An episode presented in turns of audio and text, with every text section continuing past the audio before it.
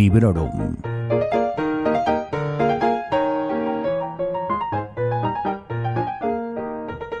Hola a todos y a todas. Soy Vanessa y aquí estoy de nuevo después de mis vacaciones con otra reseña. Eh, hago énfasis en lo de mis vacaciones porque ya sabéis que Librorum no se ha ido de vacaciones y habéis seguido teniendo episodios nuevos durante todo el mes de agosto.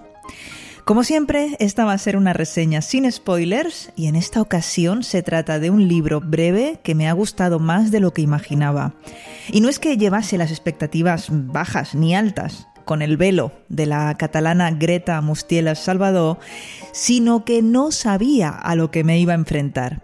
Sí que es una novela que había entrado en mi campo de visión tiempo atrás y sabía que era una de las lecturas posibles, pero dada su brevedad, no pensé que pudiese encerrar tanto en su interior. Este libro es como la TARDIS, es bigger on the inside. Además, y esto ya os lo he contado en algún episodio anterior, sobre todo en aquel que ya os hablé del festival, este es un libro especial y con valor sentimental al ser mi primer libro Celsius. Es el primer libro que compré en mi primer Celsius y la primera firma y dedicatoria por la primera autora cuya presentación vi y escuché en mi primer Celsius. Vamos, que esto ya no nos lo quita nadie. El velo es una novela de fantasía de tan solo 164 páginas publicada en 2023 por la editorial El Transbordador. Del prólogo se ocupa Antonio Torrubia, conocido en redes como Toliol o como el librero del mal, librero de Gigamesh y de la ilustración de cubierta se ha hecho cargo Amelia Salas. Si os interesan este tipo de cosas, que a mí sí, os aseguro que esta edición es una preciosidad y que, tal y como ya les dije a Pac y a María, me encanta, amo total este tipo de letra. Parece una tontería, pero me encanta la fuente que han usado han conseguido que su lectura sea más agradable todavía y esto pues yo creo que suma puntos al disfrute de la historia en sí. Y ahora os voy a contar por qué creo que el velo vale la pena edición aparte. Bienvenidos y bienvenidas a Librorum Podcast.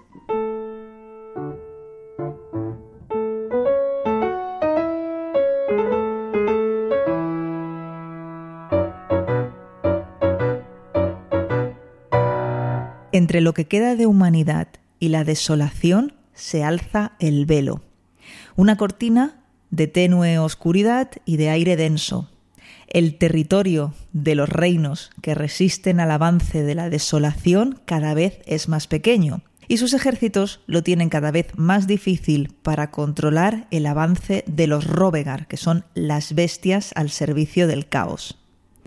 Con una rapidísima puesta en situación y presentación de personajes, sabemos que tenemos a tres protagonistas entre manos que, voluntaria o involuntariamente, se van a embarcar en una misión suicida. Sidaya es una guerrera que esconde un secreto. Hadine es una maga no demasiado poderosa, aunque como siempre sucede con más poder del que cree que tiene. Y finalmente tenemos a Evelar, un devoto ciego que no siempre fue devoto ni ciego. Y aprovecho que nombro a este personaje, al devoto, para hablaros del panteón de dioses que Greta ha creado para la ocasión y de los que sabemos relativamente poco, pero que ese poco que se nos muestra va a hacer, os lo aseguro, que se os despierte el interés al máximo. Además, si tenéis la suerte que yo tuve, puede ser que algún día consigáis algunas cartas del tarot, aunque no son eso precisamente, que muestran a cada una de estas deidades. En mi caso tengo la de Nusernat y la de Lubielo, así que si sabes de lo que te estoy hablando, ya me dirás cuáles tienes tú.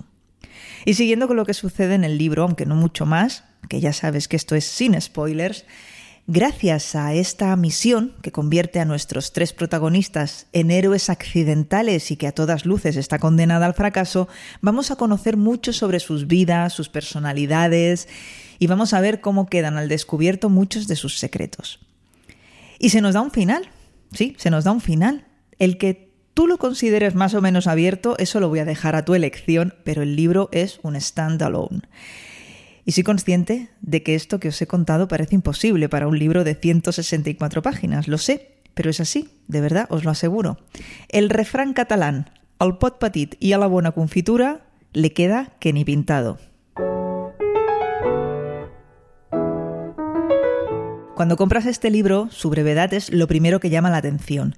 Es como si se nos ofreciese un aperitivo de un universo enorme, de una saga de novelas de fantasía épica gigantesca, llena de personajes, con su propia mitología, su world building particular y su historia antigua.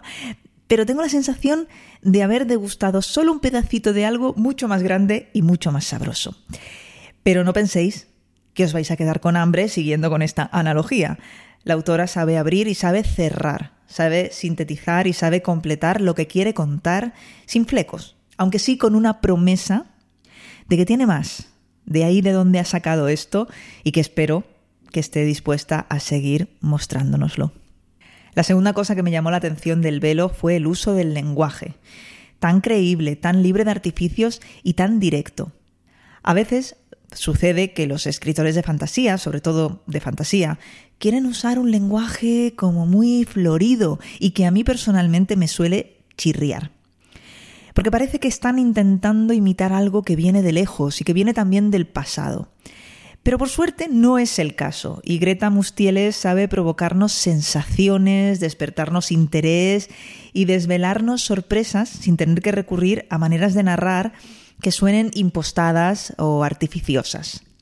Incluso cuando tiene que hacernos algún infodumping, un infodumping concreto y necesario en el caso que nos ocupa, lo hace ahorrándose palabras innecesarias. Y lo mismo sucede con las descripciones. Estos factores y el uso de la primera persona del singular, que cambia el punto de vista entre los tres protagonistas cada vez que cambia el capítulo, hace que no tardes en meterte dentro de la historia y en devorar la novela con gusto y avidez. Y siguiendo con el tema de estos personajes y con su psicología. Greta usa un recurso que no voy a desvelar, pero que me ha parecido súper acertado y así nos deja asomarnos dentro de los pensamientos, los recuerdos y las motivaciones de los personajes sin tener que recurrir a esos diálogos forzados en los que parece que un personaje le explica a otro algo que ya sabe. Eh, no se enrolla para, para ponernos en antecedentes, pues porque no lo necesita. Como ya os he dicho, esa narración en primera persona y que se va alternando entre las tres voces protagonistas ya se ocupa de ello. Ya veis que el velo ha sido una grata sorpresa y ya veis que es un libro que recomiendo para cualquier momento y ocasión, porque al tener una extensión tan breve, no creo que os resulte difícil encontrarle un hueco.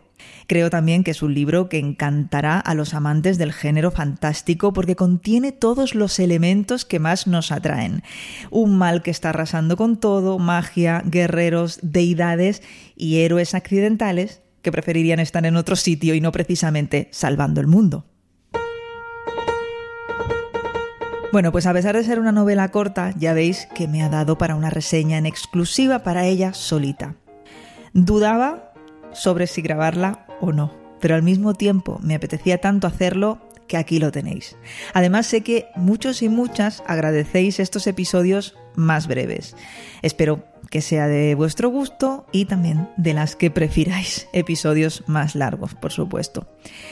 Espero que todos y todas os animéis a comprar y a leer El Velo y que me contéis qué os ha parecido cuando lo hagáis y si lo habéis hecho, pues también me lo contáis. Para decirme cosas ya sabéis que tenéis Telegram, Instagram. Yo os voy a leer con atención siempre y cuando vengáis de buen rollo. Os recuerdo que podéis escuchar Libro en un podcast en cualquier proveedor de podcast. Y me voy a dirigir ahora a, a la gente de la plataforma eBooks. Eh, les recuerdo a los oyentes de Librorum que usen ebooks que hemos tenido un problema grave con los episodios eh, antiguos y no tan antiguos. Ah, me parece que es eh, a partir del 110 y hacia atrás. Si alguien de ebooks me está escuchando, yo os quiero mucho, os doy las gracias porque siempre me tenéis presente en vuestras selecciones. Eso vaya por delante, siempre me sorprendéis. Pero por favor os pido que hagáis caso al señor Mirindo de Sons Podcast, que lleva mucho tiempo intentando solucionar este asunto con vosotros y, y no lo consigue. Muchas gracias de verdad. Y ya que estoy con el tema ebooks, voy a aprovechar y voy a ocuparme de saludar a algunos oyentes que usan esa plataforma y que me han dejado comentarios en los últimos episodios. Por ejemplo, Calímaco, Amaya Molina, Elena PS, Lerosan y Oscar Navas. Os doy las gracias de verdad por estar ahí. Y quiero eh, saludar y al mismo tiempo aprovechar para mandar un mensaje a Alejandro Castro, que me dice, vía ebooks, ya os comento, que cree que coincidimos en la cola para la firma de Abercrombie en el Celsius. Y que como no estaba seguro de si era yo o no, pues no me dijo nada. Pues, pues no sé qué decirte, que ojalá hubieses estado seguro y nos hubiésemos podido saludar, pero será en otra ocasión. A veces pienso Ay, Vanessa, deja ya los vídeos esos que cuelgas en Instagram, que estás ahí enseñando la cara, parloteando, ¿no? Que todo el mundo te ve, que ya no tienes edad. Ese tipo de cosas que una se dice a sí misma. Pero leo este mensaje de Alejandro y digo, pues oye, a lo mejor el verme de vez en cuando por ahí en redes sociales os pueda sacar de dudas, ¿no? En esos momentos en los que estáis, ¿es ella o no? Pero bueno, la verdad es que mm, estos vídeos que cuelgo en Instagram los hago simplemente porque me divierte. En el momento de que deje de hacerlo, ya os digo que, que desaparecerán. Pero bueno, no me enrollo más que ya he terminado este episodio, he vuelto de vacaciones con ganas de hablar y he vuelto de vacaciones con un montón de lecturas de las que os quiero hablar. Ver cómo me lo monto. Gracias a todos y a todas por seguir ahí. Hasta pronto y felices lecturas. Acabas de escuchar Librorum, un podcast alojado en Sons, red de podcasts. Encuentra mucha más información de este episodio en nuestra página web, sons.red barra Librorum y descubre muchos más podcasts en sons.red.